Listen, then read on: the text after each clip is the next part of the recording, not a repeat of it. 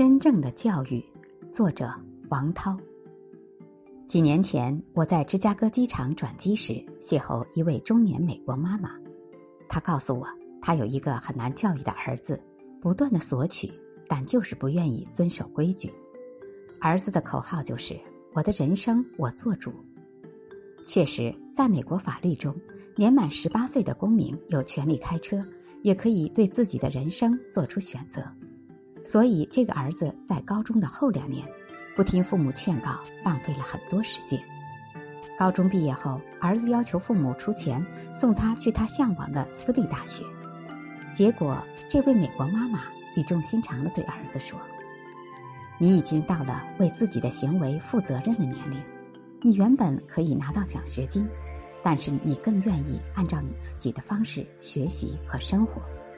我们尊重你。”所以到了今天，你得为自己的行为负责，只能先去教育质量相对差、学费便宜的社区大学学习两年。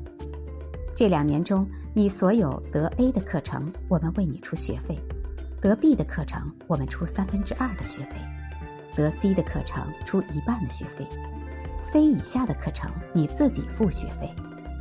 你可以通过打工或者贷款获得你所需要的钱。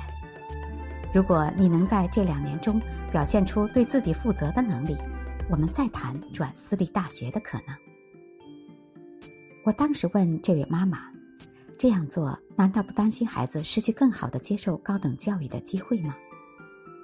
这位美国妈妈严肃地说：“学会为自己负责是最重要的课程。如果上社区大学能让他学到这门功课，那社区大学对他而言就是最好的大学。”在千方百计为孩子创造好的教育条件的同时，不要忘了什么是真正的教育。